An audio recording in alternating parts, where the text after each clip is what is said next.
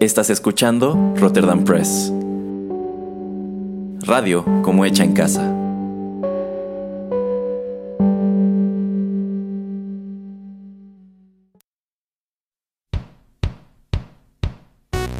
Esto es Rotterdam Chips, pedacitos de nuestra biblioteca que compartimos contigo.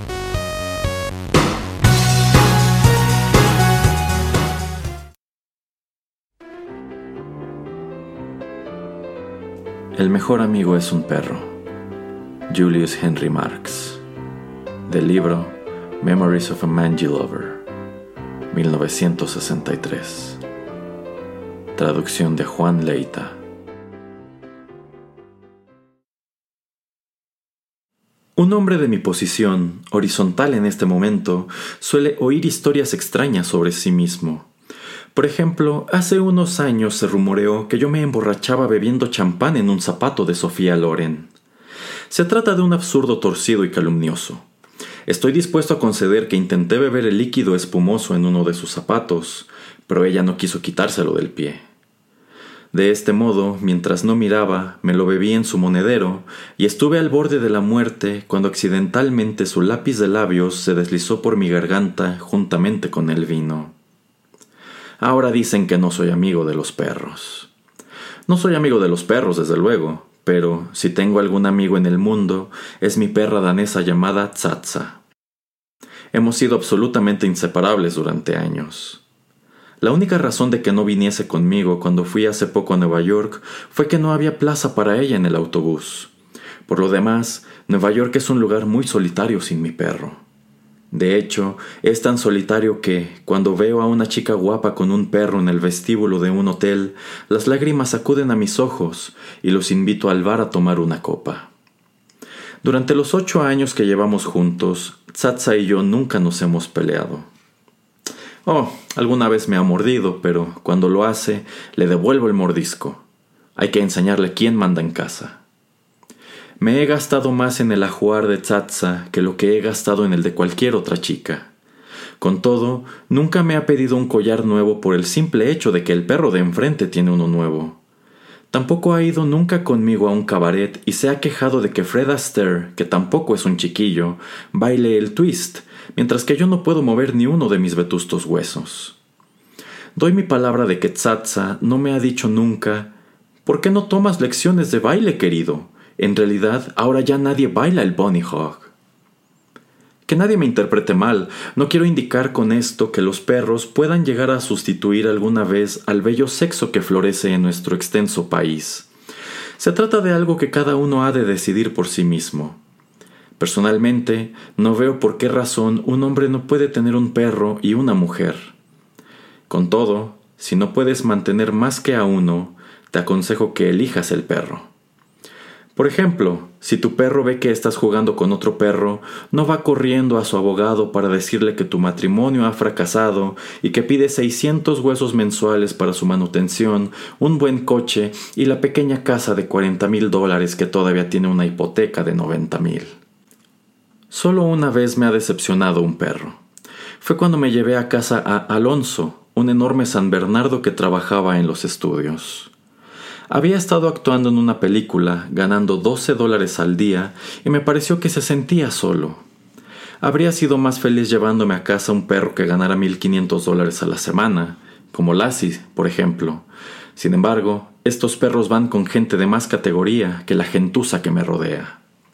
En todo caso, Alonso era un animal muy inteligente, y supongo que su hábito de salir corriendo con nuestro coñac era algo típico de los San Bernardo aunque muchos de mis amigos de dos patas han hecho exactamente lo mismo. Me molestó un poco que Alonso rechazara la comida que se le ofrecía en casa.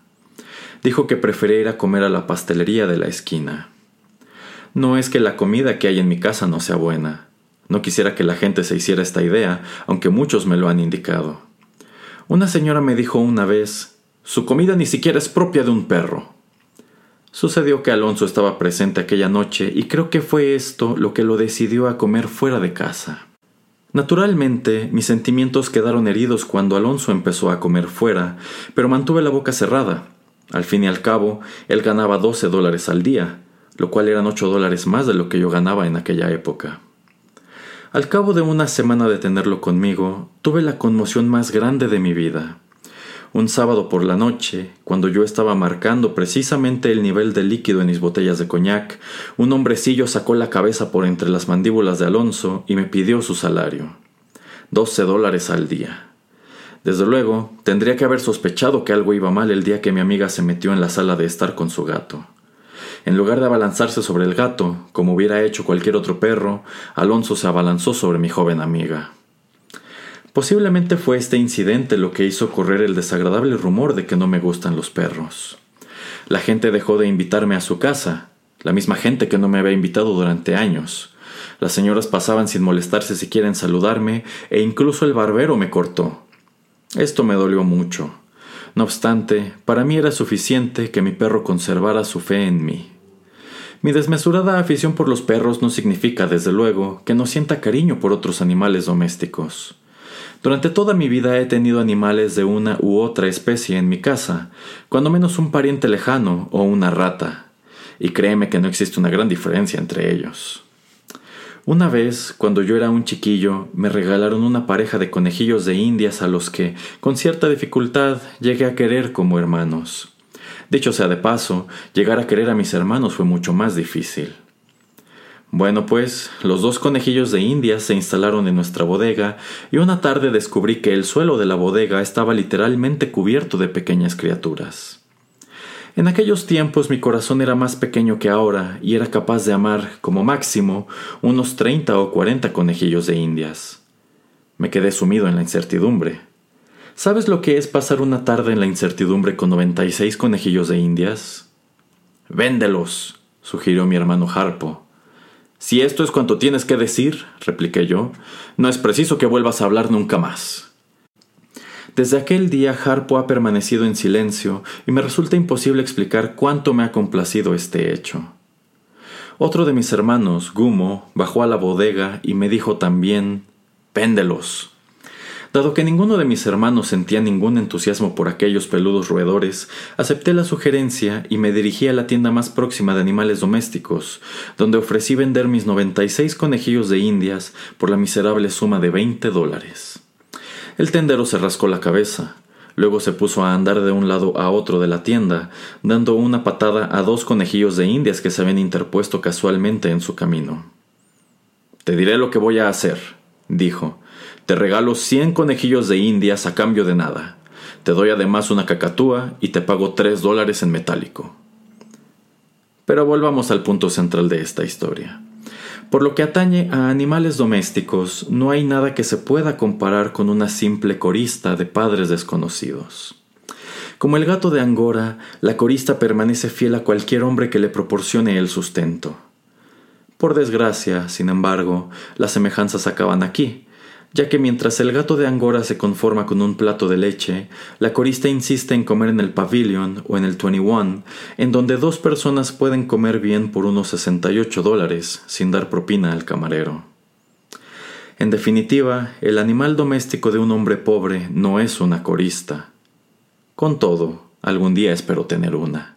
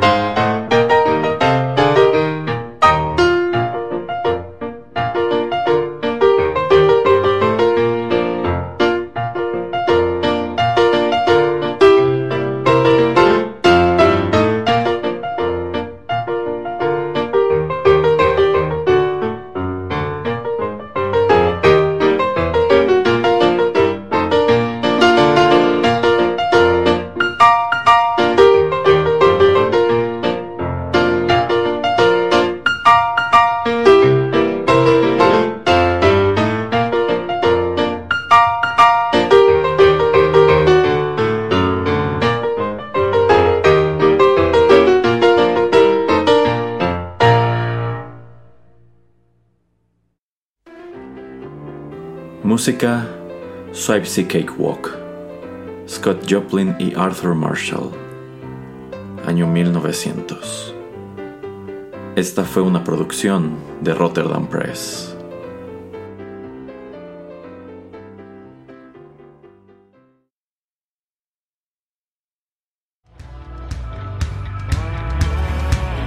Estás escuchando Rotterdam Press.